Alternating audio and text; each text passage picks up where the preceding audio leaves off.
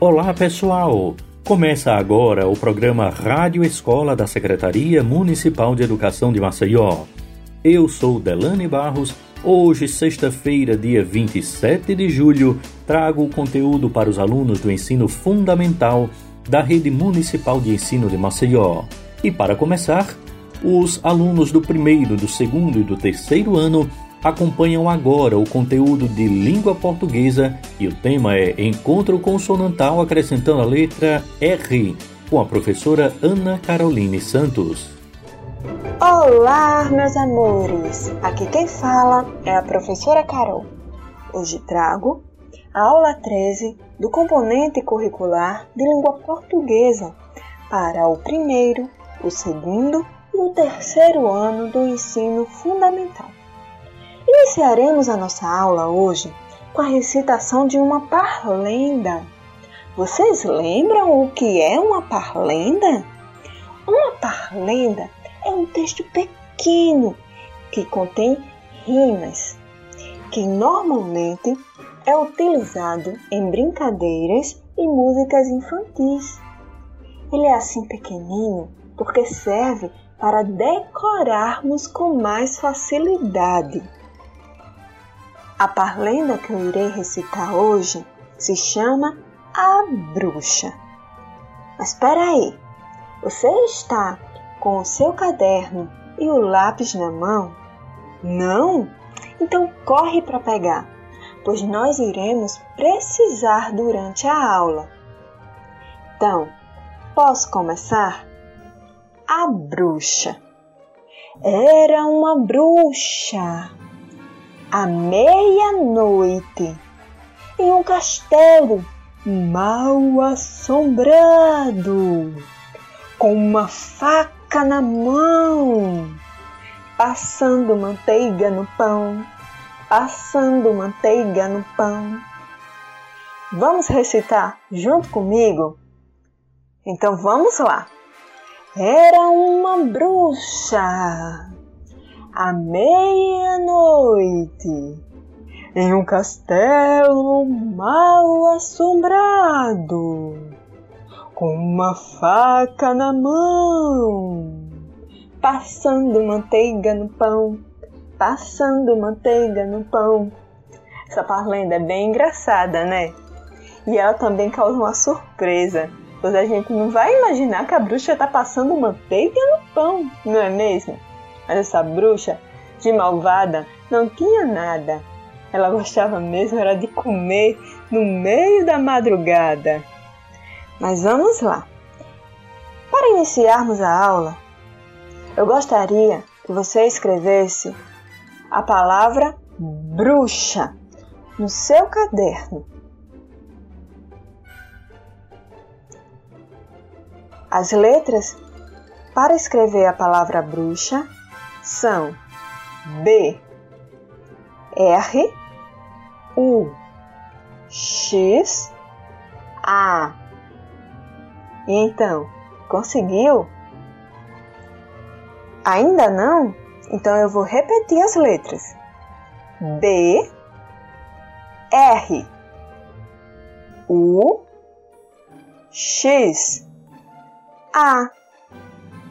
Agora vocês irão separar a sílaba da palavra bruxa. Embaixo do que você já escreveu, eu gostaria que você escrevesse novamente, só que dessa vez separando as sílabas. A palavra bruxa tem duas sílabas. Vamos fazer a primeira? Bru. B.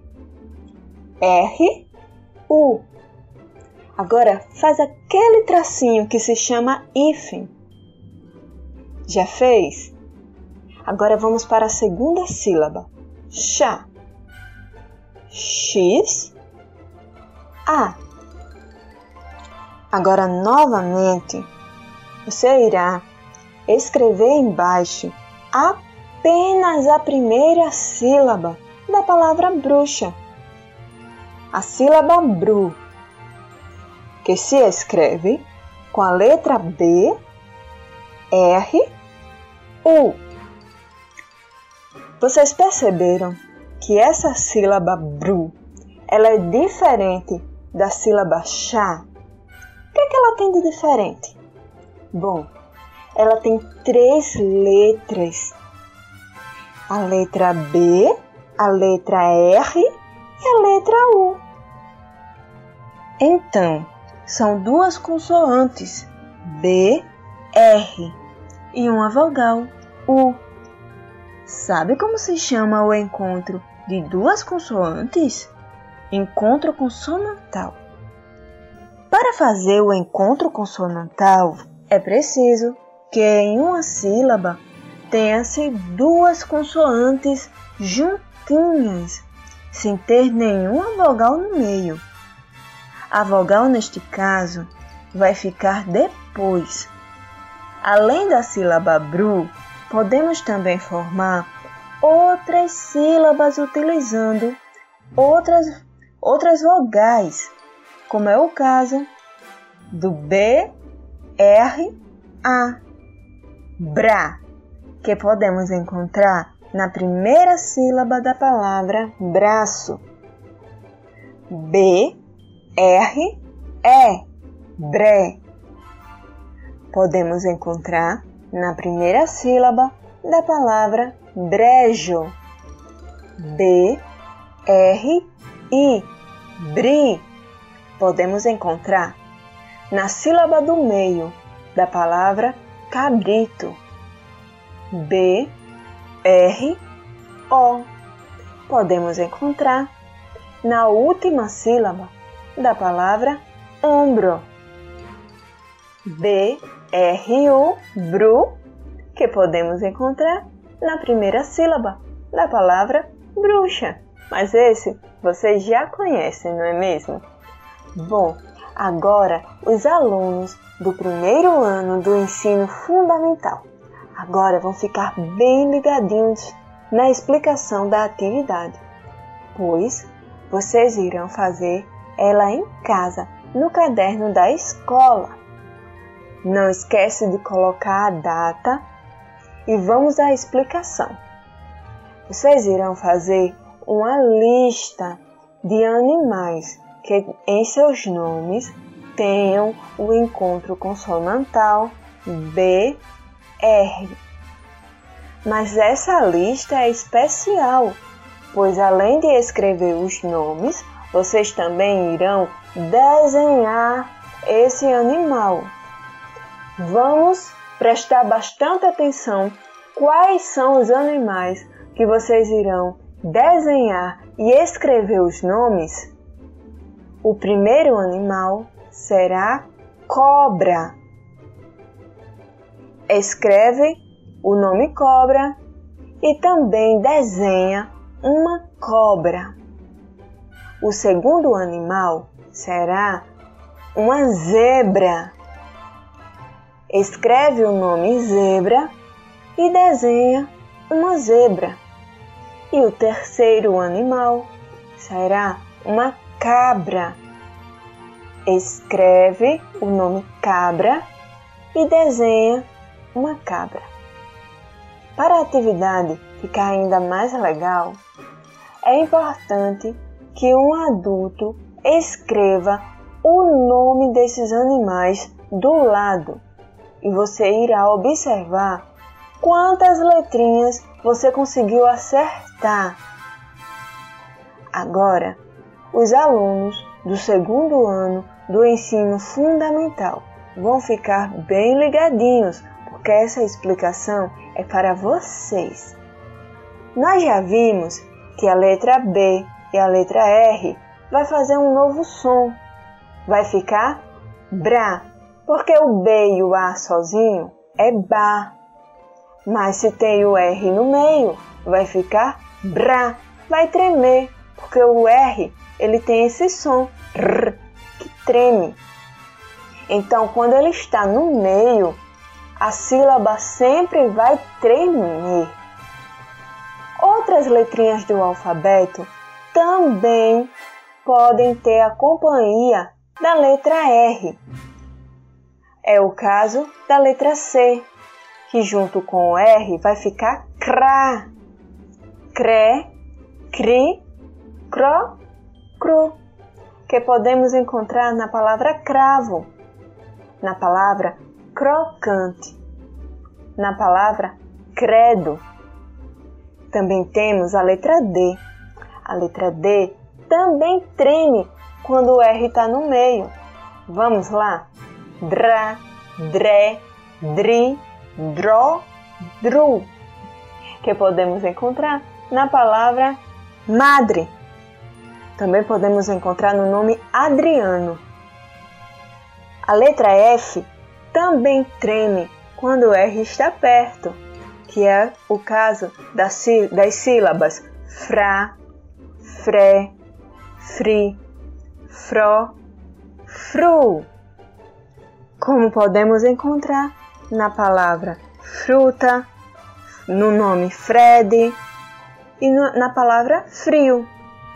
A letra G também vai tremer se o, R, se o R estiver no meio, entre ela e uma vogal. Como podemos ver em cra, gra, gre, gri, gro, gru como podemos também encontrar na palavra grosso, grude, grilo. A letra P também vai tremer se tiver o R no meio, como podemos encontrar pra, pré, pri, pro, pru. As palavras são as seguintes: preto, prata e primo. A letra T também vai tremer se o R estiver entre ela e uma vogal. Tra, tre, tri, tro, tru, como podemos encontrar na palavra trio, truque, trave. E por último, a letra V também vai tremer se o R estiver entre ela e a vogal, que é o caso do vrá, vré, vri, vró, vru, como podemos ver na palavra livro, livre e em livraria. Agora que vocês já sabem que todas as vezes que uma sílaba treme significa que o R está no meio entre uma consoante e uma vogal, formando assim um encontro consonantal, vocês irão poder fazer uma lista de coisas que podem ser encontradas nas nossas casas que tenham o encontro consonantal com a letra R. Bom, a lista será de palavras que podem ser encontradas, de objetos que podem ser encontrados na nossa casa. Então, vamos lá. Na cozinha podemos encontrar prato. No quarto podemos encontrar travesseiro. Também no quarto podemos encontrar fronha. Na cozinha também podemos encontrar travessa. Então, essas serão as palavras que vocês irão fazer a lista de objetos que podem ser encontrados dentro de casa. A primeira palavra será prato. Embaixo da palavra prato, travesseiro. Embaixo da palavra travesseiro, fronha. E embaixo da palavra fronha, a palavrinha travessa. Então, eu vou repetir as palavras: prato, travesseiro, fronha, travessa. Você pode pedir para que um adulto também escreva do, do lado da, das palavrinhas que você já escreveu e você vai observar quantas letrinhas você conseguiu acertar. Combinado? Agora a aula vai para os alunos do terceiro ano do ensino fundamental.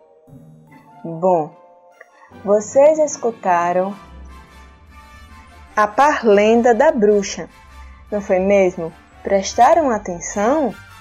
Bom, a atividade de vocês será no caderno da escola vão colocar a data de hoje e escrever a parlenda A Bruxa que eu recitei no início da nossa aula.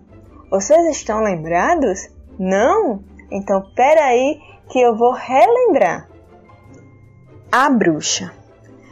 Era uma bruxa. À meia-noite,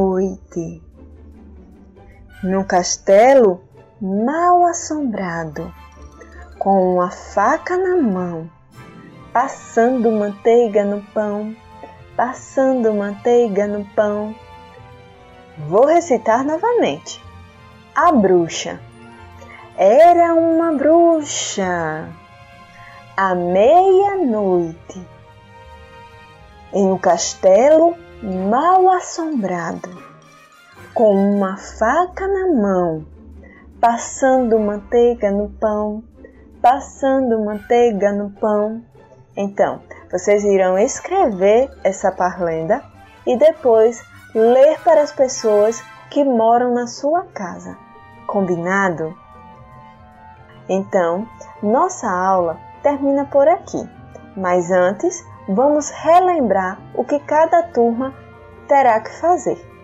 O primeiro ano irá desenhar três animais: cobra, zebra, cabra, e escrever do lado os nomes de cada animal desses.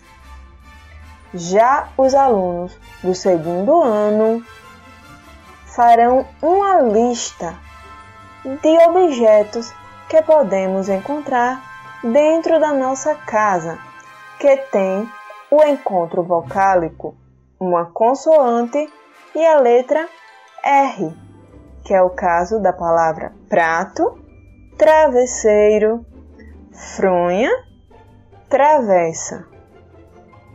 Já os alunos do terceiro ano irão escrever a parlenda que foi recitada no início da nossa aula.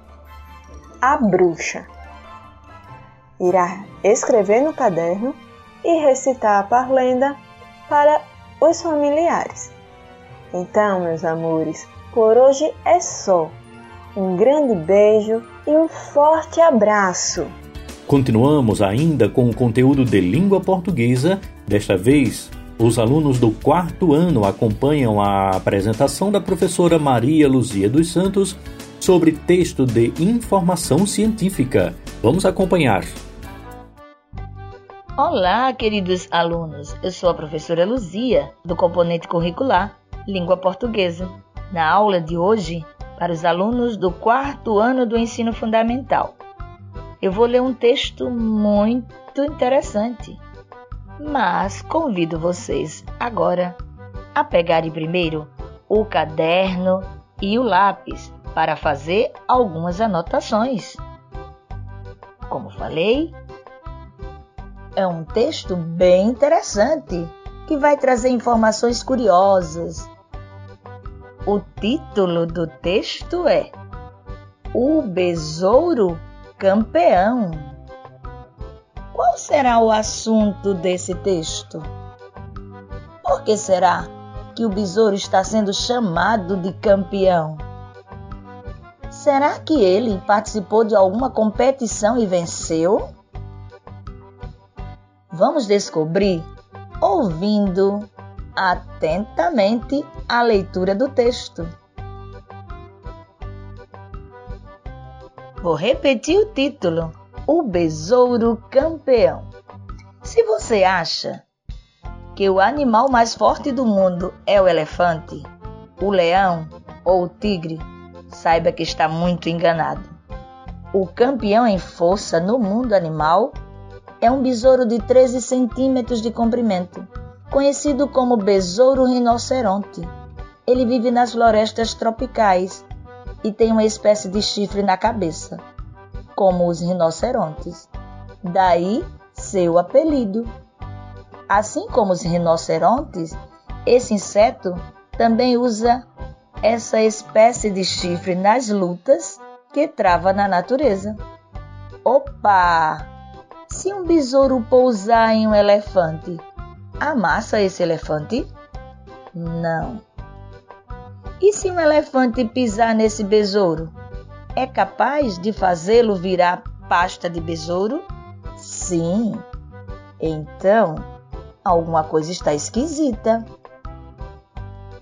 Bem, vamos explicar melhor besouro rinoceronte é capaz de sustentar nas costas algo que seja 850 vezes mais pesado que ele. É como se você, com uns 40 quilos, conseguisse carregar alguma coisa que pesasse 34 mil quilos, mais de 20 carros, por exemplo. Haja força, hein? Pois é. Um elefante suporta pesos que correspondem a 33% de seu peso. Suponha que um elefante pese mil quilos. Ele consegue carregar coisas que pesem até 330 quilos. Imagine agora se existisse um besouro rinoceronte com mil quilos, ele seria capaz de levar em suas costas algo que pesasse 850 mil quilos. Veja bem, para dizer qual é o animal mais forte, estamos comparando o peso do animal e o peso que ele é capaz de suportar. E então quem consegue carregar mais peso em relação ao peso de seu corpo: o elefante ou o besouro rinoceronte. Vai ver que é por isso que o nosso besouro campeão é chamado de besouro Hércules.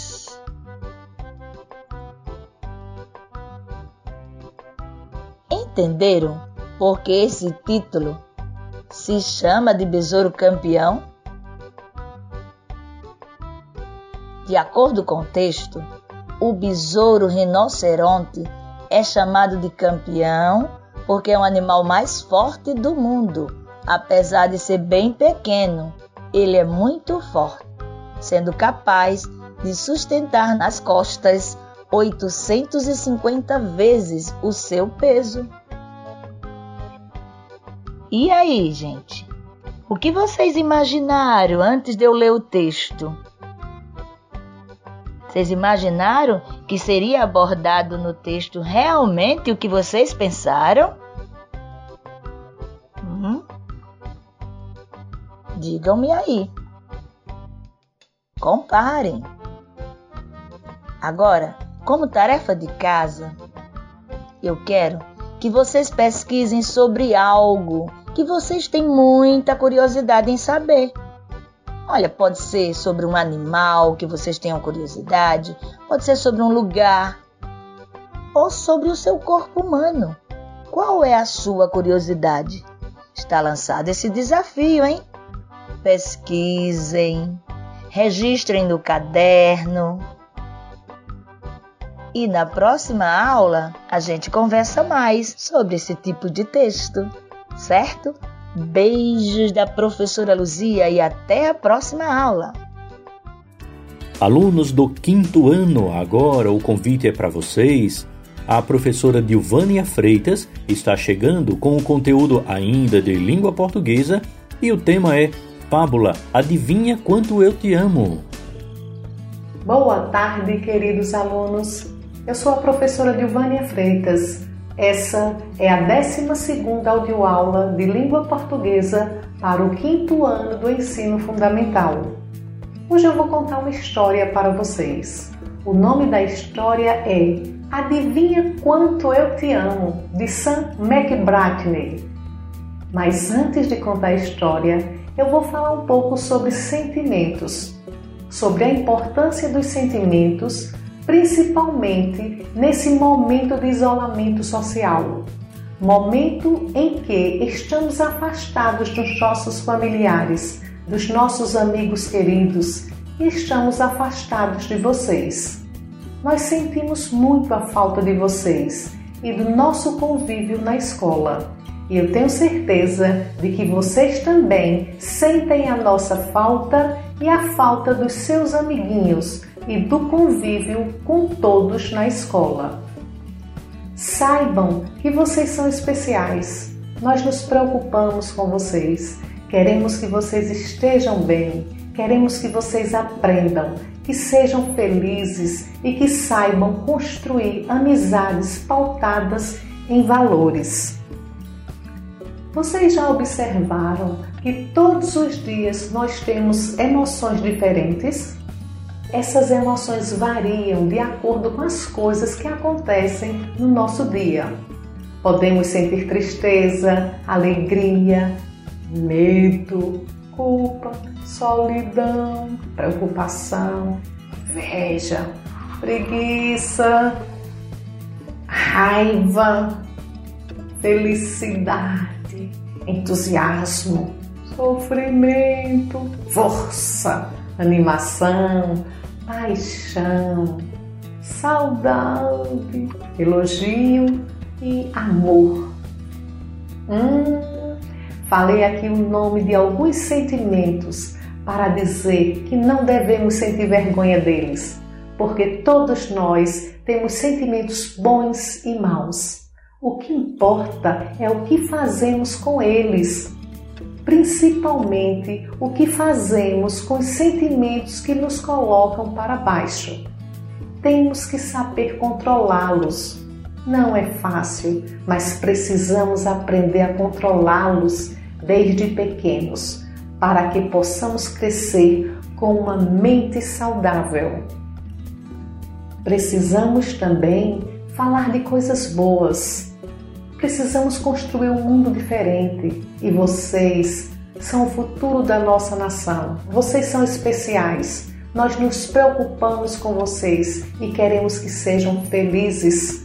Por isso, é muito importante falar das coisas boas, expressar os bons sentimentos, elogiar alguém, falar o quanto o pai, a mãe, os irmãos, os familiares, amigos, professores e todas as pessoas com as quais convivemos e com as quais não convivemos, mas que precisamos delas e elas são importantes para nós. E para aquelas mais chegadas, devemos falar o quanto nós as amamos. Hoje eu falei sobre sentimentos. Repararam que falei o nome de um monte de sentimentos? Mas hoje é dia de história Espero que essa história possa inspirá-los. Adivinha quanto eu te amo, de Sam McBrightney. Era hora de ir para a cama e o coelhinho agarrou-se firme nas longas orelhas do coelho pai. Ele queria ter certeza de que o pai estava a ouvir. Adivinha quanto eu te amo? disse ele. Ah, Acho que isso eu não consigo adivinhar, respondeu o coelho pai. Tudo isto, disse o coelhinho, esticando seus bracinhos o máximo que podia. Só que o coelho pai tem os braços mais compridos e disse: Eu te amo tudo isto! Hum, isto é um bocado, pensou o coelhinho.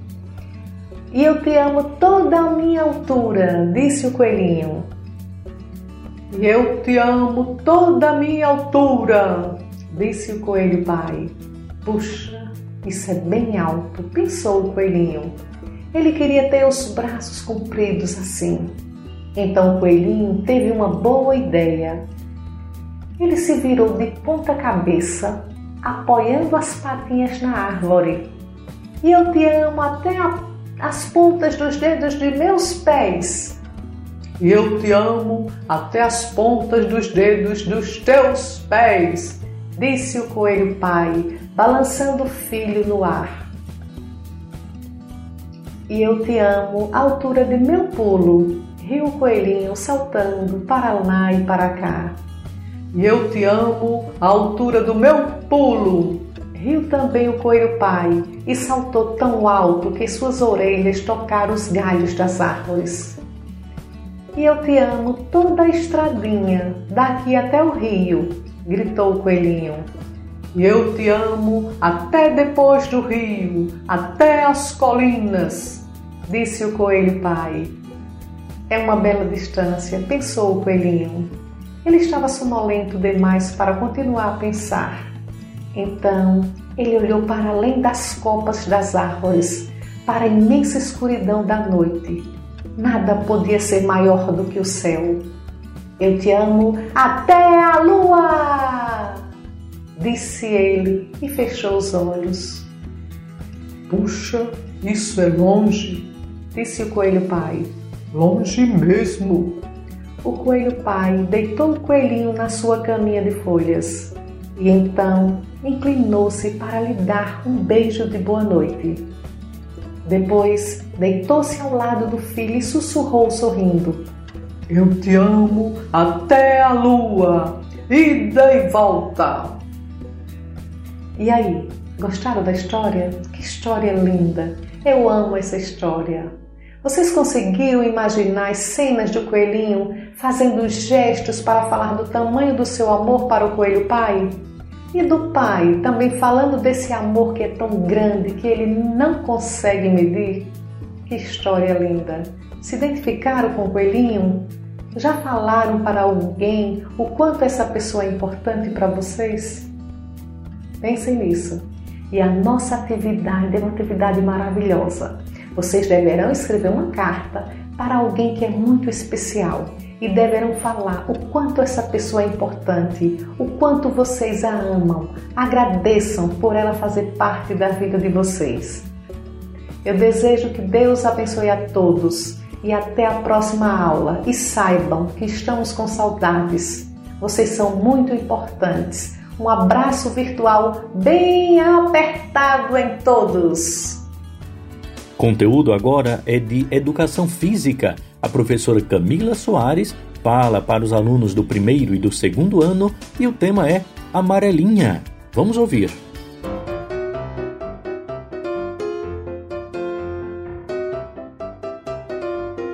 Olá, galerinha! Está começando mais uma aula de educação física para o primeiro e segundo ano. Vocês estão prontos? Eu sou a professora Camila e esse é o nosso Vamos Aprender Junto? Reúna todo mundo aí pertinho de você para que toda a família possa aprender e brincar junto. Na nossa sexta aula, aprendemos sobre os esportes de marca e brincamos de corrida dos super-heróis e foi muito irado. Essa é a nossa sétima aula. Iremos falar sobre a brincadeira chamada Amarelinha. Vocês conhecem essa brincadeira? Sabem como a amarelinha surgiu? De onde vem o nome Amarelinha? Como essa brincadeira é conhecida em outros lugares? Pois bem, Todo mundo sabe que a amarelinha é uma brincadeira muito legal e que exige muita habilidade. Adultos e crianças não resistem ao ver uma amarelinha desenhada no chão da rua ou da calçada e já vão começando logo a pular. A amarelinha que a maioria de nós conhecemos consiste no desenho de uns quadrados enumerados de 1 a 10, onde lá no final do percurso tem o céu. E a pessoa tem que jogar uma pedrinha no quadrado de número 1 e tem que pular colocando um pé só em cada quadrado, evitando o quadrado que está com a pedrinha, até chegar ao céu e voltar pulando, se equilibrar para pegar a pedrinha. Ah, lembrando que não vale tocar nas linhas. Mas será que alguém sabe quando e onde surgiu essa brincadeira? A amarelinha surgiu no século XVII, lá na Roma Antiga. É, ela surgiu como parte do treinamento do exército romano. É, ela servia como treinamento dos soldados. As crianças observavam os militares treinando e começaram a desenhar no chão as amarelinhas E assim a amarelinha foi criada. Bem, de onde vem o nome dessa brincadeira? Olha que nome bonito, amarelinha. Todo mundo pensa que vem da cor amarela. O engraçado é que o nome nada tem a ver com a cor amarela. A expressão vem do nome que os franceses davam ao, ao jogo, Jus de Morelle. É, tem que fazer biquinho para falar. Vamos lá. Jus de Morelle. Aos ouvidos dos portugueses, que foi quem trouxe a brincadeira amarelinha aqui para o Brasil, a palavra se parecia muito mais com amarelo, que a palavra amarelo já existia na língua portuguesa na época. A tal morrele nada mais era do que a pedrinha lançada pelas crianças ao jogar o tal Jus de Morrele. Então, Marrele era o nome dado à pedrinha que se jogava amarelinha. Como ela é conhecida em outros lugares? Como é uma brincadeira popular, a gente sabe que a amarelinha, por ter essa característica, ela pode mudar de nome e de regra de uma região para outra, de um lugar para outro. Com a amarelinha não é diferente. Por exemplo, em Angola, ela se chama semalha. Na Bahia e no Pará, ela se chama macaca ou macaco. Lá em Portugal também. Em Minas Gerais, ela se chama maré. Vamos lá jogar maré? No Rio de Janeiro, ela se chama academia, marelinha, ao invés de amarelinha, chama marelinha, academia. No Rio Grande do Norte é avião, como lá em Moçambique, Moçambique também é avião. Em algumas regiões aqui de Alagoas também se chama, vamos lá jogar avião, brincar de avião. No Rio Grande do Sul se chama sapata. No Chile, por exemplo, se chama lute. Na Colômbia, corosa. Olha que engraçado como se muda, né? De nome. Na Espanha se chama quadrilho, raiuele. Olha que legal, quantos nomes diferentes tem essa brincadeira. E os elementos básicos para se jogar amarelinha, ou para se criar, melhor dizendo, uma amarelinha, é formas geométricas, uma sequência numérica e um percurso. Como assim, professora? Simples. Na maioria das amarelinhas que a gente vê, como é que ela é formada? Por vários quadrados que é uma forma geométrica, enumerado de 1 a 10, uma sequência numérica, onde o jogador vai ter que formar, vai ter que percorrer um caminho. Mas precisa ser só um quadrado? Não, você pode inventar da forma que você quiser, da maneira que você quiser. Você pode utilizar círculos, triângulos, losango, retângulo. Use a sua imaginação. E a sequência numérica pode ser só de 1 a 10? Também não, do jeito que você quiser, de 1 a 15, de 1 a 20, de 1 a 50, do jeito que você quiser. E o caminho a ser percorrido vai ser percorrido da forma que você quiser, com um pé só, com dois pés, usando as mãos, do jeito que você quiser. Usa a sua imaginação. A regra mais conhecida para se jogar amarelinha é a seguinte: Primeiro, lança a pedra e a mesma vai cair em uma casa. Se, se ela cair em uma casa não desejada, fora ou em cima da linha, passa-se a vez. A casa em que a pedrinha está é a fase que o jogador está. Ela não pode ser pisada. Se pega a pedra sempre no retorno do percurso. Lança-se a pedra a partir de um lugar combinado entre os jogadores, que tradicionalmente é atrás da primeira casa, da casinha de número 1. Na maioria das amarelinhas, o objetivo é chegar na última fase, né? No último númerozinho lá do percurso, ou então até chegar ao céu, que é geralmente é a última fase. Não é legal? Que tal a gente brincar de amarelinha, como fala a letra dessa canção?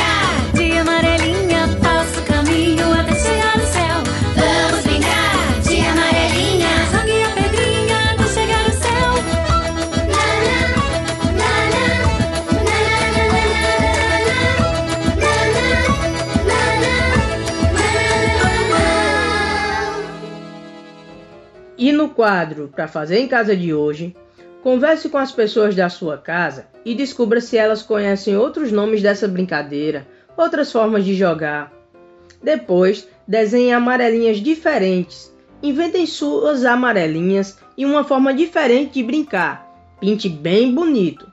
Vamos ver quais tipos de amarelinhas diferentes vocês vão inventar.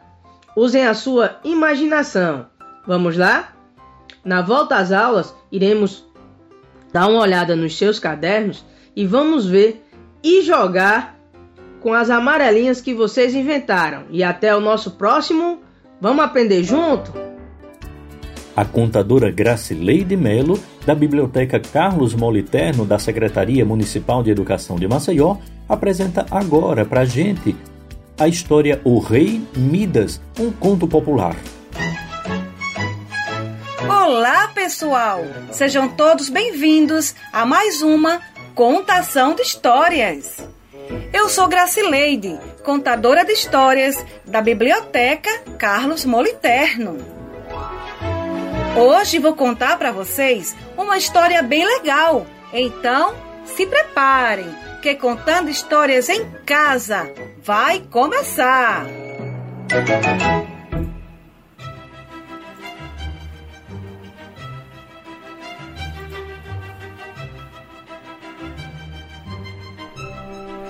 A história de hoje é um conto popular e tem o título O Rei Midas.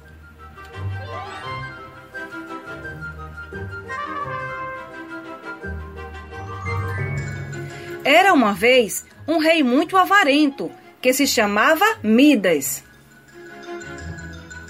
Ele era fabulosamente rico, mas queria ser bem mais rico ainda. Embora não gastasse mais do que o necessário, estava sempre repreendendo seu tesoureiro pelos gastos feitos. Ele nunca dava esmolas e os necessitados saíam de seu palácio desolados. Esse rei passava o dia nos cofres contando suas riquezas e contemplando seu tesouro real, dizendo: Daria tudo para ser o rei mais rico do mundo. Queria ter bem mais ouro que qualquer outra pessoa. Certa manhã, um duende apareceu à sua frente. Quem é você? Perguntou o rei Midas surpreso. Não está vendo? Sou um duende. Espero que não pretenda ficar muitos dias. Este ano a colheita foi fraca e não podemos gastar muito em comida. Pois vou compensar um pouco sua má sorte. Peça o que quiser e será concedido no mesmo instante. Disse o duende. O rei estava perplexo, mas achou que poderia conseguir o que havia desejado a vida toda. Então ele falou: Desejo que tudo aquilo que eu tocar se transforme em ouro. Muito bem, seu desejo será cumprido, disse o duende, desaparecendo em seguida. Para comprovar a magia do duende, o rei Midas pegou as moedas de cobre e de prata e, assim que as tocou, elas viraram reluzentes moedas de ouro. O duende tem razão! Que prodígio! exclamou o rei fora de si, com os olhos arregalados de ambição. Tocou numa jarra de porcelana e ela se transformou em ouro. Depois tocou todos os talheres, que eram de prata, e se transformaram em ouro na mesma hora. E assim, muito contente e cada vez mais ambicioso, o rei Midas foi tocando em todos os objetos ao seu alcance, transformando-os em puro ouro. O soberano já estava cansado de transformar objetos em ouro e, como sentiu fome, pediu que lhe trouxessem comida. Quando lhe trouxeram comida numa bandeja, quis provar um pedaço de pão, mas ele virou um duro pedaço de ouro. O rei ficou preocupado. Foi tomar vinho, mas ele também se transformou em ouro. Oh, não posso comer! Disse o rei Midas com tristeza. Ele foi para sua biblioteca a ler, mas ao pegar um livro, ele se transformou num pesado bloco de ouro. Cada vez mais preocupado, o rei tentou acariciar seu gato de estimação e o transformou numa estátua dourada. Quis sentir o perfume de uma linda rosa, mas a transformou em ouro também. Inconformado, quis se distrair cavalgando em seu formoso cavalo branco, mas assim que tocou no precioso animal, ele se transformou numa estátua de ouro. Então o rei começou a chorar sem parar e, ao escutar seus soluços, sua filha veio consolá-lo. Porém, quando o rei tocou em sua filha, ela também se transformou numa estátua de ouro. Então o rei falou chorando: Maldito ouro! Deixe-me viver em paz! Tudo em que eu toquei transformou-se em ouro, até minha única filha! Ah, duende mágico, tenha compaixão deste pobre rei, que cego pela ambição, tornou-se o mais desgraçado dos mortais. Então o duende apareceu novamente e, com pena do rei, desfez o encanto, mas lhe disse: Rei Midas, quero que isto lhe sirva de lição e compreenda que o dinheiro não traz felicidade e que a ambição desmedida é fonte de tristezas. O rei deu razão ao duende. Desde então, deixou de ser ambicioso e distribuiu suas riquezas aos necessitados. Assim, ele tornou-se um rei muito querido e respeitado por todo o seu povo.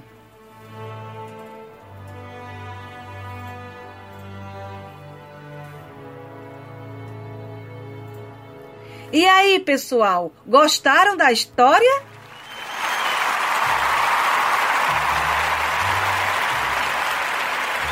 Então, até a próxima! Alunos do sexto ano, agora é para vocês, tá? Conteúdo de língua portuguesa. O tema é Histórias em Quadrinhos. Quem apresenta é a professora Jacira Maria da Silva. Vamos ouvir.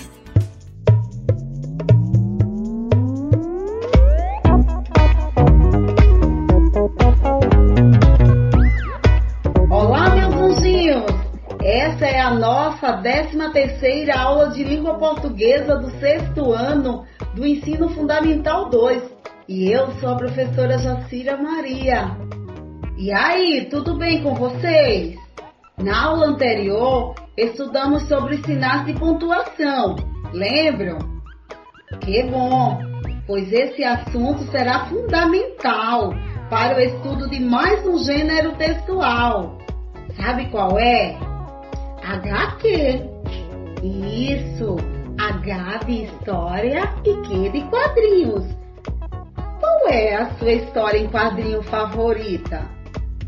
Quando falamos em história em quadrinhos, lembramos de alguns dos gibis mais populares do Brasil, não é mesmo?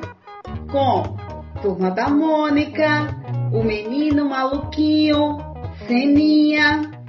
Então, segundo o dicionário online de português, o significado para história em quadrinhos é uma história narrada por meio de pequenos quadros ou unidades gráficas compostas por texto e imagem que ficam dispostos um ao lado do outro, no decorrer de tiras horizontais ou verticais. Essas histórias são apresentadas dentro de quadrinhos, local onde os personagens são expostos, e a fala é escrita dentro de diversos tipos de balões. Há também histórias em que não se usa nenhum tipo de balão. A mensagem é transmitida somente através dos desenhos e das expressões faciais.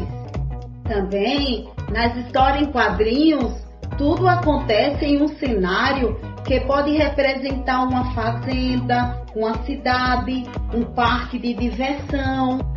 Resumindo, ela é uma narrativa que é contada por meio de desenhos na horizontal, com elementos visuais, ou seja, vamos ter elementos da linguagem verbal e não verbal.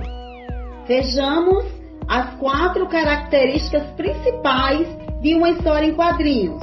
Primeira, os balões, que tem balões de fala, de pensamento, de grito, de cochicho, de amor, de ideia.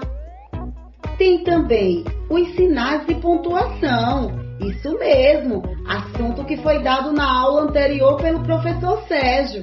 Então, esses sinais de, de pontuação, eles são variados e reforçam a voz e o sentimento das personagens, como a raiva, o medo, a tristeza, a alegria. Outra característica é a onomatopeia. Isso, palavras que dão ideia de som. Por exemplo, tic-tac. Lembra o som de um relógio. Nhaque.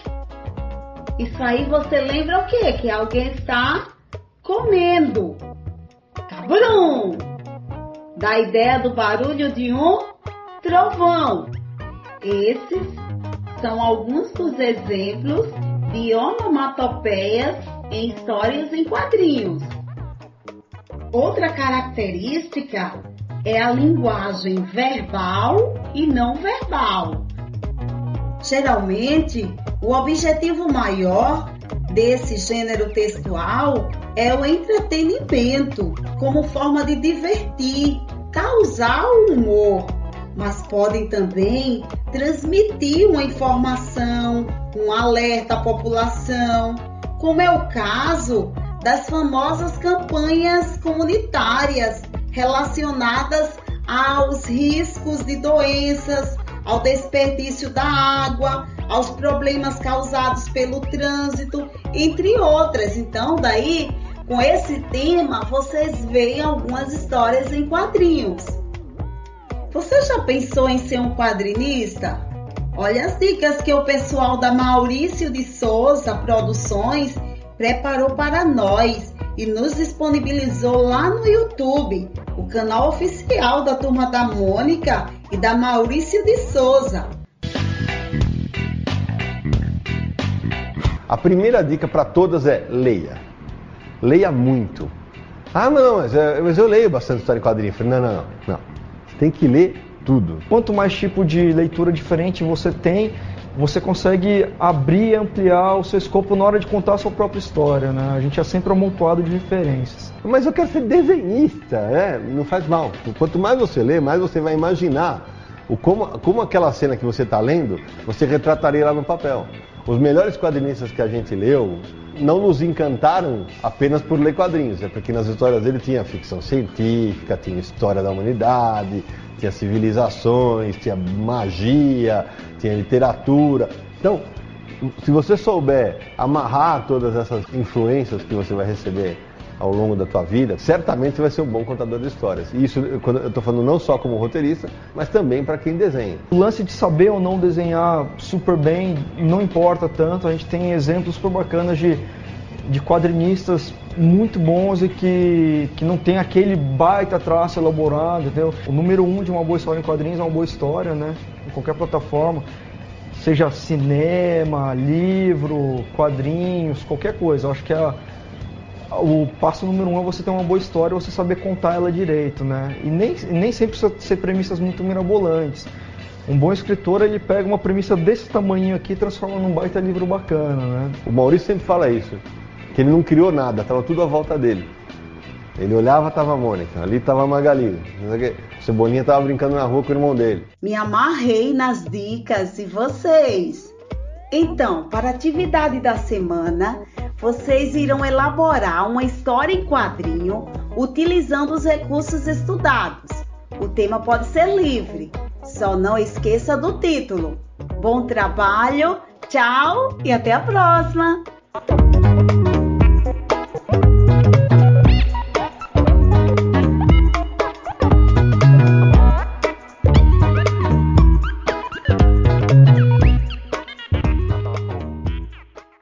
Professora Ana Daniela está chegando agora para falar aos alunos do sétimo ano da Rede Municipal de Ensino de Maceió ainda o conteúdo de língua portuguesa. Desta vez, o tema da apresentação é crônica humorística. Vamos ouvir. Professora Ana Daniela, aula 13, língua portuguesa, sétimo ano. Olá, pessoal!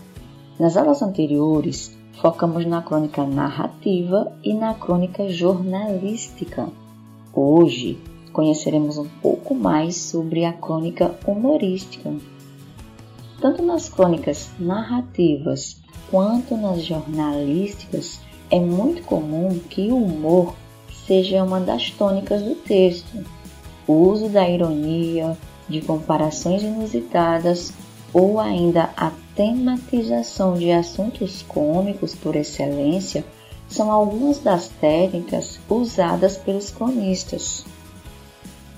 A crônica humorística relata um episódio engraçado, muitas vezes concluído com um final surpreendente.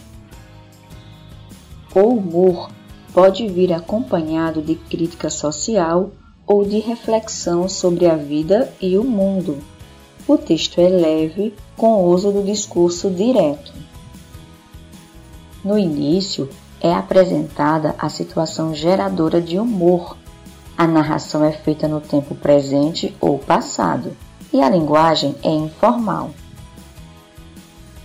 Agora, vou ler para vocês uma crônica cujo título é Primeiro Encontro, escrita por Juliano Martins. No seu primeiro encontro romântico com uma garota, levou junto a mãe, rapaz criado sob os mimos da mãe viúva e de duas tias solteironas. Não se sentia seguro nem para assinar o próprio nome. A ausência de qualquer uma das três figuras femininas fazia com que Alfredo perdesse até a fala.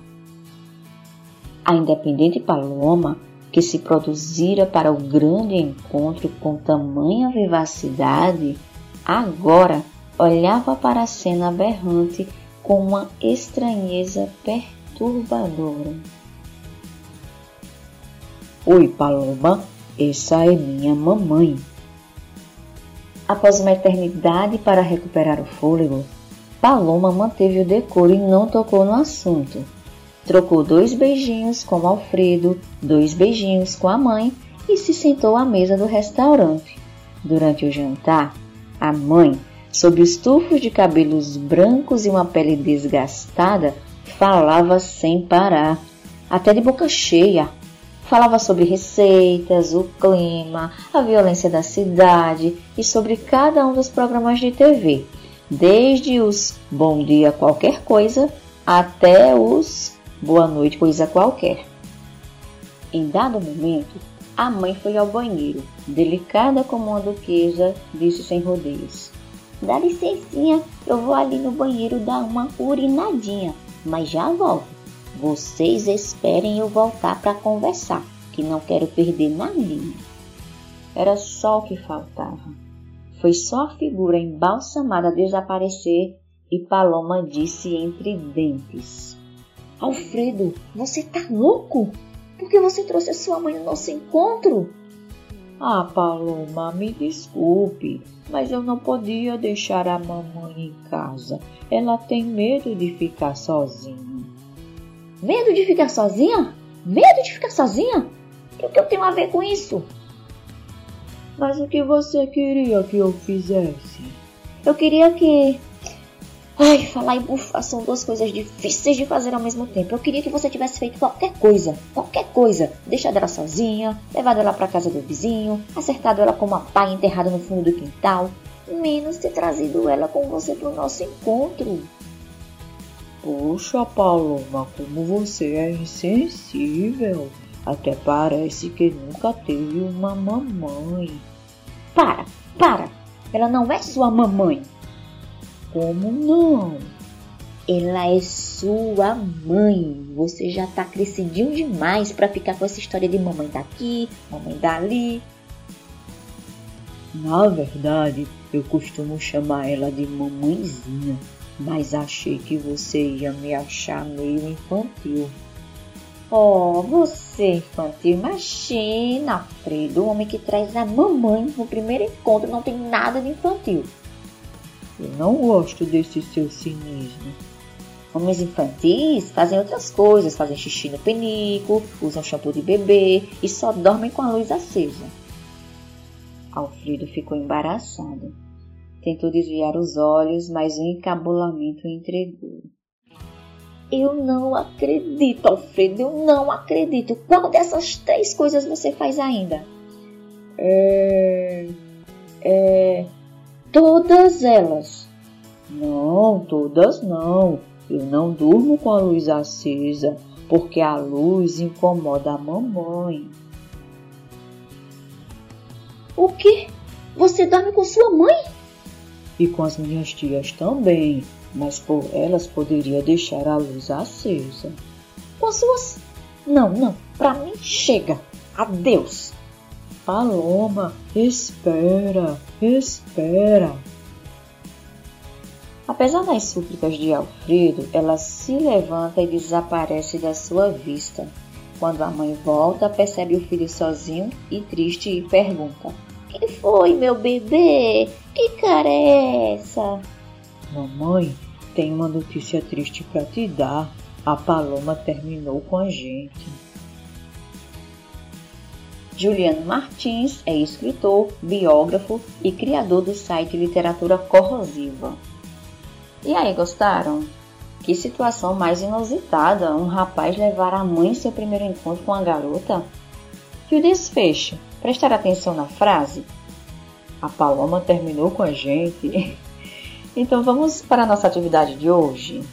Lembram que na última atividade pedi para assistir a um telejornal e escolher uma notícia que poderia dar uma boa crônica? Na atividade de hoje vocês farão o inverso. Transformarão a crônica que acabei de ler em uma notícia. Na notícia, vocês deverão inventar o nome da mãe, a cidade onde aconteceu o fato, uma manchete que chame a atenção do leitor, quando aconteceu o fato, enfim. A notícia bizarra será sobre o rapaz que levou a mãe no primeiro encontro. Escrevam no caderno para compartilhar com os colegas e o seu professor. E nós ficamos por aqui. Um forte abraço e até a próxima aula. Alunos do sexto e do sétimo ano, agora o conteúdo é para vocês: Educação Física. O professor Gilberto Moreira fala sobre os esportes de marca dentro da escola. Olá, meus queridos alunos. Como vocês estão?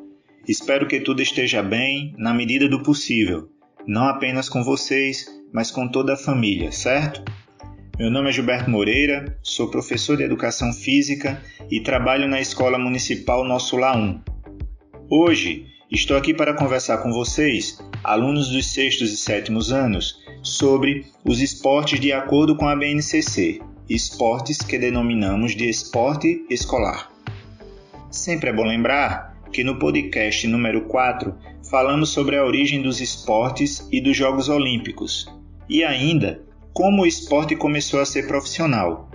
Além disso, apresentamos a classificação dos esportes segundo a própria BNCC, Base Nacional Comum Curricular, que é apenas um documento normativo que prevê as aprendizagens necessárias para que todos os estudantes de cada região do país assimilem ao longo da educação básica.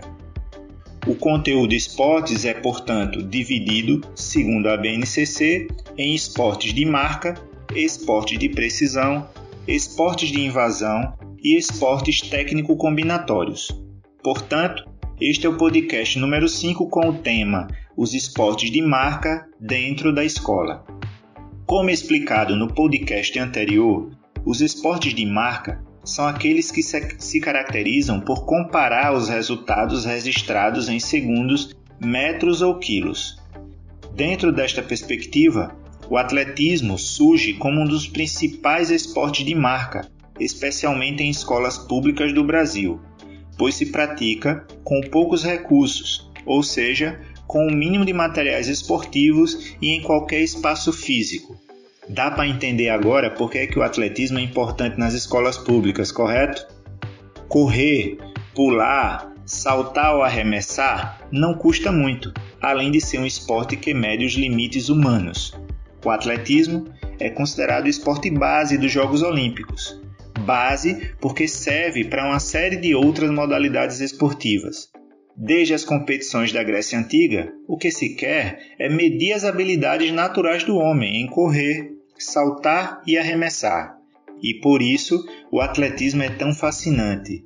E também por isso faz sucesso na escola, pois as crianças e os jovens adoram correr, adoram competir. É o esporte que sempre exige mais: mais velocidade, mais agilidade, mais resistência, mais força. O lema Sitius Altius Fortius ou seja, mais rápido, mais alto e mais forte, mostra bem o espírito olímpico e atlético desta modalidade. Embora, no ambiente escolar, meus queridos alunos, esse lema também pode ser redefinido, uma vez que na escola não necessariamente o aluno precisa ser sempre o maior ou o melhor, mas o quanto ele pode se tornar mais rápido, o quanto ele pode se tornar mais forte. Correto? Podemos dizer então que o atletismo é um constante desafio e o homem sempre gostou de desafios.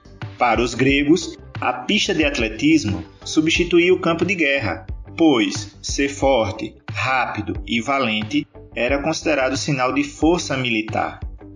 Há 3 mil anos, os gregos já tinham seus heróis esportivos e os condecorava, os premiava com uma coroa de folhas de oliveira, que tornou-se um símbolo das vitórias olímpicas.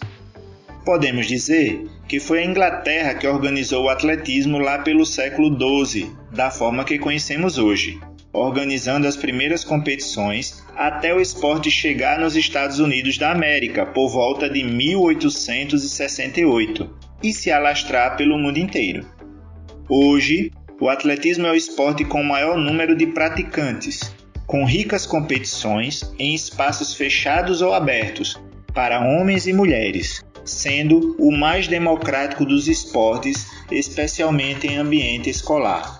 Dentre as principais modalidades dentro do atletismo, destacam-se as provas de velocidade 100, 200 e 400 metros, as provas de fundo e meio fundo, 800 metros, 1500 metros e 10.000 metros, os saltos, salto em altura, salto em distância, salto triplo e o salto com vara, os arremessos, peso, disco e dardo, a clássica maratona, uma corrida de resistência com 42.195 metros de percurso, a marcha atlética e o decathlon, Todas essas são atividades, são esportes que não devem ser esquecidos. A cidade de São Paulo foi a primeira cidade do país a organizar uma competição de atletismo e em 1921 fundou o primeiro estádio de atletismo construído pelo Clube Atlético Paulistano. O Brasil filiou-se à Confederação Sul-Americana de Atletismo em 1922. Já em 1924, nossos atletas participaram dos Jogos Olímpicos de Paris. Porém, o primeiro recorde mundial de um brasileiro só ocorreria em 1952 em Helsinki, na Alemanha, com Ademar Ferreira da Silva, no salto triplo, com a marca de 16,22 metros. As primeiras pistas de saltos e corridas de atletismo eram feitas, vejam só, de uma mistura de carvão com outros elementos, isso mesmo. Hoje, as pistas mais modernas são feitas de um material chamado de tartan, usado pela primeira vez nos Jogos Pan-Americanos de Winnipeg, no Canadá, no ano de 1967. Houve grande evolução dos materiais usados pelos atletas em todas as provas. Ao contrário do atletismo de elite, o atletismo escolar pode adaptar-se às condições de cada região e pode ser desenvolvido com poucos recursos, como já citado anteriormente. E por isso, essa modalidade esportiva é bastante praticada em nossas escolas, especialmente as escolas públicas. O atletismo, como já dito, desenvolve habilidades naturais executadas pelo ser humano, como correr, saltar e lançar. No contexto escolar, essa modalidade tem grande importância, pois as capacidades e habilidades inerentes aos seus conteúdos frequentemente servem de base para outras modalidades desportivas, ou ainda para dar condições físicas de vencer obstáculos do dia a dia, como correr para pegar o ônibus ou saltar um buraco na rua. Vocês, meus caros estudantes, podem, juntamente com seus professores, buscar formas de adaptar essa modalidade às suas necessidades e dessa forma vivenciá-la da melhor maneira possível. Todo o material pode ser adaptado, como bola de meia para simular o arremesso de peso ou um cabo de vassoura para simular o lançamento de dardo. Corridas podem ser feitas em qualquer espaço e saltos também. Por isso, esta modalidade deveria ser uma das mais utilizadas no ambiente escolar, embora atualmente isso não é uma realidade. Outros esportes de marca podem ser citados aqui, como por exemplo natação, ciclismo, alterofilismo, que é o chamado levantamento de peso, né? remo e mountain bike. Devemos lembrar vocês, meus caros alunos, que estes esportes são considerados de marca porque nós registramos os resultados em segundos, metros ou quilos, para depois comparar entre os atletas quem são os vencedores. Devemos lembrar também da importância educativa do atletismo e de outras modalidades esportivas quanto ao saber perder e saber ganhar. Na escola, Especialmente a derrota pode ser considerada como um erro numa prova de matemática, não pelo aspecto negativo, mas como parte do processo de aprendizagem. A partir do erro que se chega ao aprendizado. É a partir da derrota esportiva que aprendemos e sentimos o sabor da vitória. É perdendo que buscamos nos superar. É aceitando a derrota como um passo para vencer, não apenas no jogo, mas na vida. Deixo como atividade uma pesquisa pela internet, por livros ou revistas, fiquem à vontade, sobre os principais nomes do atletismo no Brasil e no mundo. Façam uma pequena lista com os principais nomes e seus principais feitos e as respectivas modalidades do atletismo em que se destacaram. Continuem se cuidando e nos vemos na próxima aula. Meu nome é Gilberto Moreira e sou professor de Educação Física do município de Maceió. Fiquem bem e fiquem com Deus. Alunos do oitavo ano, chamado agora é para vocês, o professor Diego Costa está chegando com um conteúdo de língua portuguesa, diário de leitura. Vamos acompanhar. Olá pessoal, eu sou o professor Diego e essa é a nossa audioaula de língua portuguesa para o oitavo ano do ensino fundamental, aula 13. Hoje a nossa aula será bem leve nós já falamos aqui sobre o ato de escrever. Agora eu quero que vocês pensem sobre como vocês gostam de ler. Deitados? Sentados? Leem mais à noite ou de dia? Que tipo de livro vocês mais gostam de ler? E aí? Pensaram nessas questões? Pensem direitinho, hein? Então vamos agora falar uma forma de organizar nossas leituras e registrar as impressões que nós temos sobre os livros lidos. Olha que bacana! Vocês já devem ter ouvido falar em diário, não é mesmo? Podemos ter um diário pessoal, onde registramos nossos sentimentos, nossas sensações, como foi o nosso dia, e podemos ter também um diário de bordo, onde registramos o que fazemos de atividades, tarefas escolares, leituras, estudos, dúvidas, dificuldades. Entendam que a palavra diário vem de dia, ou seja, nós registramos no diário o nosso cotidiano, o que fazemos no dia. Por isso, é importante colocar no diário datas, local em que o texto foi escrito. Tem gente que gosta de colocar até a estação do ano.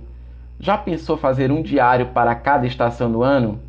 Deve ser um exercício bem criativo e que enriquece bastante a nossa escrita, não é verdade? Gente, escrever diário pode ser terapêutico. Então, vamos combinar o seguinte: eu vou falar para vocês um tipo específico de diário. Caso vocês queiram, vocês podem também fazer um diário pessoal de vocês, beleza? Pronto. Vou falar para vocês agora algo bem legal. Sabe aquele caderno antigo que geralmente sobra folhas dos anos anteriores? Tem folhas em branco? Pois é. Esse caderno ele pode ser utilizado para vocês fazerem algo bem bacana, um diário, por exemplo. E aquela agenda dos anos anteriores que quase não foi usada, hein? Ah, no caderno de vocês também pode ter uma matéria que ainda está em branco, que é um espaço para vocês fazerem um diário. Se você não tem caderno algum, sabe aquelas folhas de rascunho, de folhas A4, que a gente chama de Chamex, que é a marca na verdade, né? Que estejam com um lado em branco o outro lado usado, mas tem um lado em branco? Pois é. Isso são folhas usadas só de um lado e que vocês podem usar o lado que está em branco. Vamos reaproveitar. Afinal de contas, precisamos ter atitudes sustentáveis para preservar o nosso meio ambiente, não é verdade? Pois é. Não joguem fora esses cadernos, agendas velhas e papéis. Vamos reutilizá-los qual é a minha proposta para vocês. Vamos fazer um diário de leitura. Olha que legal! Vocês, alunos da rede municipal de ensino, do sexto ao nono ano, estão tendo a oportunidade de ler livros pelo aplicativo Árvore de Livros. Os que ainda não estão usando o aplicativo podem ter acesso a livros em sites como www.dominiopublico.gov.br. Lá vocês, vocês têm acesso a livros que podem ser baixados à vontade. Tem também o site lelivro.love, que também tem muitas opções legais. Mas vamos por partes. Vocês podem usar a criatividade de vocês para fazer um diário de leitura. Façam a capa com colagem de imagens recortadas de jornais e revistas. Na primeira folha, coloquem os dados de vocês. Em seguida, nas páginas seguintes, criem listas de livros que vocês têm vontade de ler e que ainda não leram, e livros que vocês já leram e gostaram. Depois de criar essas listas, vocês podem registrar a leitura que vocês vão fazendo. Na parte superior da página, coloque um título do livro, o autor ou a autora, editora, o ano de publicação. E aí? Divirtam-se. Conversem com o diário por meio da escrita. Exemplo: Eu gostei desse título, mas essa capa eu não gostei. Eu faria um desenho melhor. Ou Poxa, como eu gosto dos livros desse autor. Esse livro está diferente dos outros que ele tinha escrito. Ou vocês podem também colocar: o livro já começou bom. O que será que vai acontecer com essa personagem? Caramba! Vocês podem também escrever parte do texto entre aspas, não esqueçam de colocar as aspas. E logo em seguida vocês colocam de que página vocês tiraram aquela citação? O diário de leitura será seu companheiro nas grandes leituras que vocês podem fazer. Usem cores, façam colagem, escrevam com letras diferentes, fiquem à vontade em criar e construir o companheiro de leitura de vocês. Ah, e se vocês quiserem, podem tirar fotos do diário de vocês e compartilhar com amigos, colegas, professores.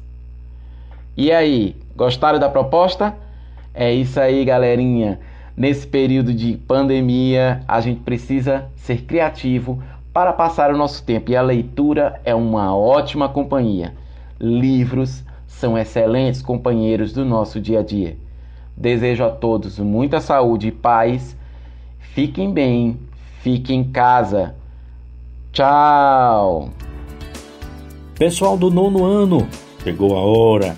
Ainda o conteúdo de língua portuguesa com o professor Júnior e vai falar sobre histórias em quadrinhos. Muito importante, muito interessante. Vamos acompanhar. Olá,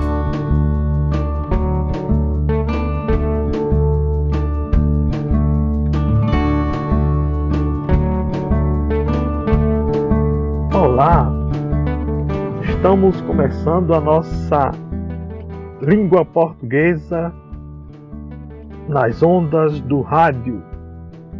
Sou o professor Júnior, professor de língua portuguesa.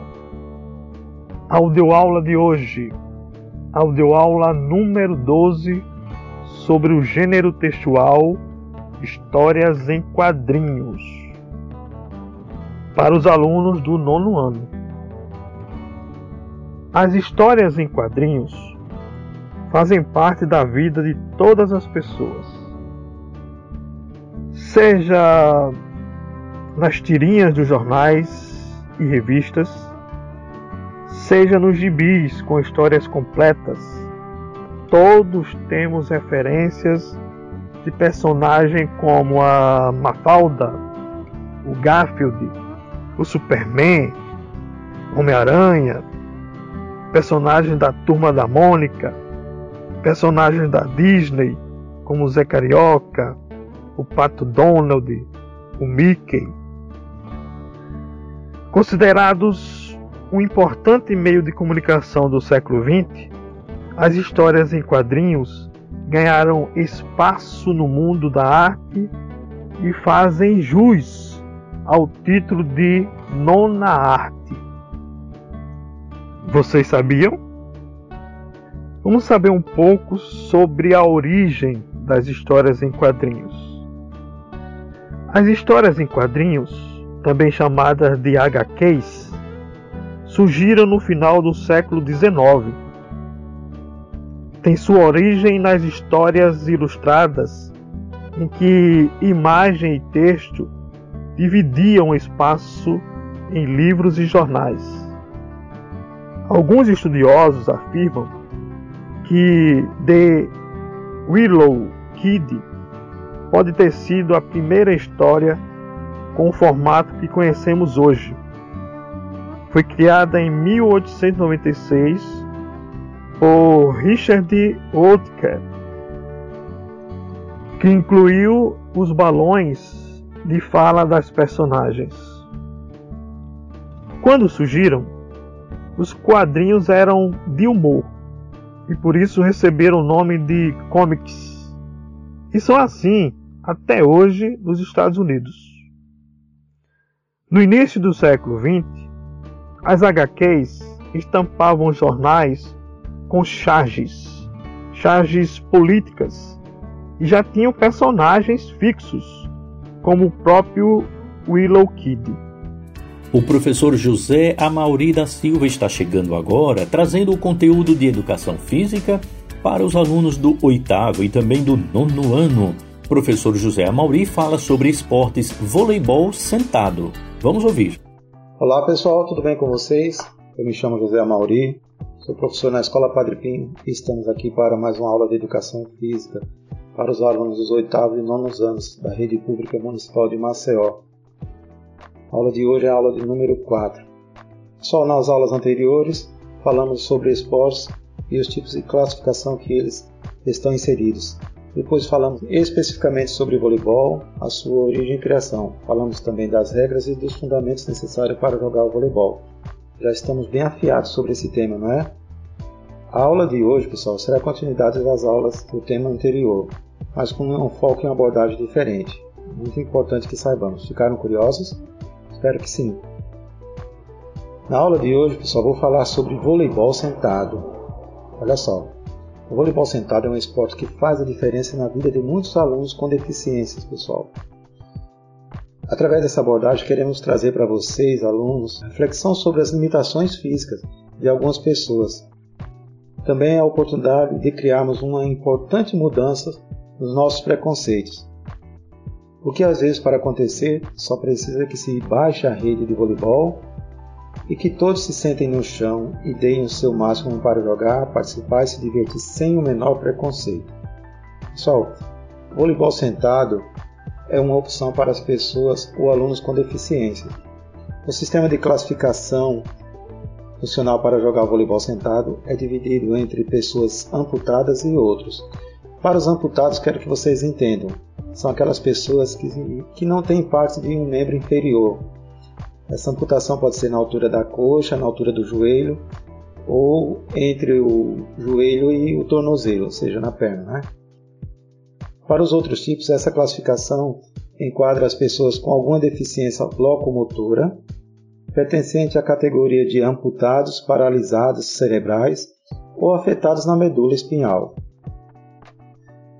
A origem do voleibol sentado, ele nasceu em 1950 com outro nome, ele é a evolução do Zistball, modalidade alemã que ganhou praticamente todo o leste europeu. A premissa do Zistball é bem parecida com a do voleibol sentado, mas existem algumas diferenças importantes. No Zistball, a bola pode quicar uma vez no chão e a quadra tem medidas diferentes. Além disso, existe uma rede, não existe uma rede para dividir os, os lados, mas sem uma fita para delimitar a altura. A avaliação do Comitê Paralímpico Internacional foi de manter apenas uma das atividades em sua lista de modalidades. Foi em 1976 em Toronto, no Canadá, que o voleibol sentado fez sua estreia nos Jogos Paralímpicos de Verão. Desde então, ele faz parte do programa Paralímpico. Muito legal, né, pessoal? Ó, os especialistas também citam que ou vários outros motivos para praticar o voleibol sentado, tá? É, as pessoas com alguma limitação física devem praticar o voleibol sentado porque os pontos fundamentais que existem são é que eles melhoram a saúde, principalmente os aspectos relacionados às limitações físicas, como possíveis dores crônicas, as indicações também são positivas no combate a diagnóstico de ansiedade e depressão. Mas voleibol sentado no ambiente escolar pode também ser praticado por todos os outros alunos, tá? É uma atividade divertida, fácil de adaptar aos espaços da escola. Pessoal, na escola a palavra-chave é inclusão, tá? E todo mundo sabe que o esporte é muito importante para qualquer criança, tendo também grande importância para uma criança com deficiência.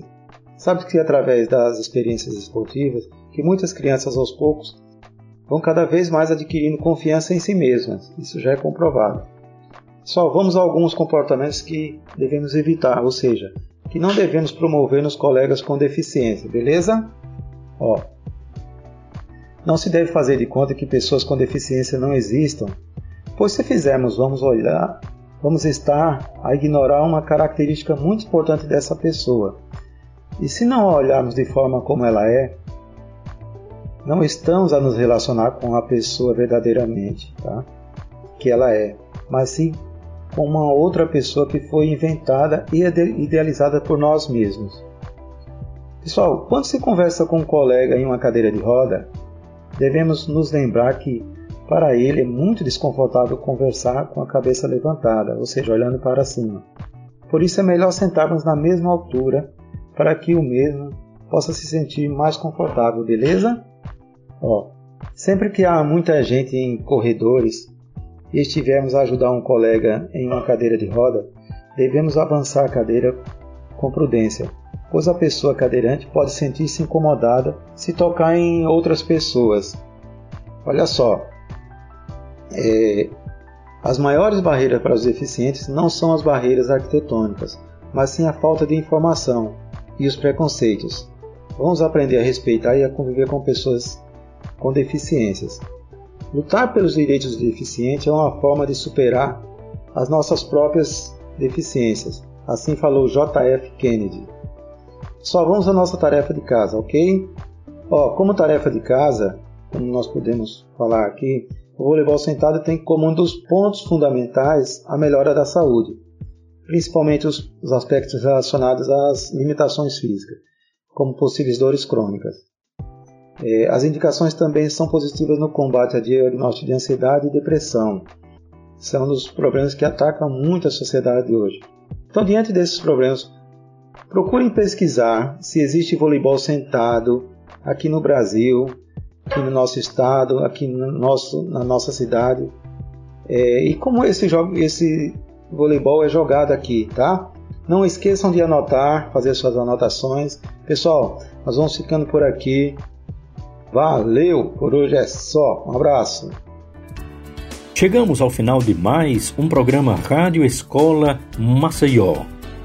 As coisas podem estar confusas lá fora, mas no lugar de temer, vamos nos encher de esperança e acreditar que tudo isso nos deixará mais fortes e unidos. O programa Rádio Escola Maceió vai ficando por aqui. Esse é um programa diário com conteúdo pedagógico para os alunos da Rede Municipal de Ensino de Maceió enquanto enfrentamos a pandemia do novo coronavírus. A produção é da equipe técnica e pedagógica da Secretaria Municipal de Educação de Maceió. Os trabalhos técnicos ficam a cargo de Odilon Costa Pinto e a apresentação é minha, Delane Barros. O programa Rádio Escola Maceió é veiculado diariamente pela rádio difusora A Pioneira de Alagoas e pelos aplicativos Spotify e Deezer. Além disso, também no canal exclusivo no YouTube. Muito obrigado e até o nosso próximo encontro.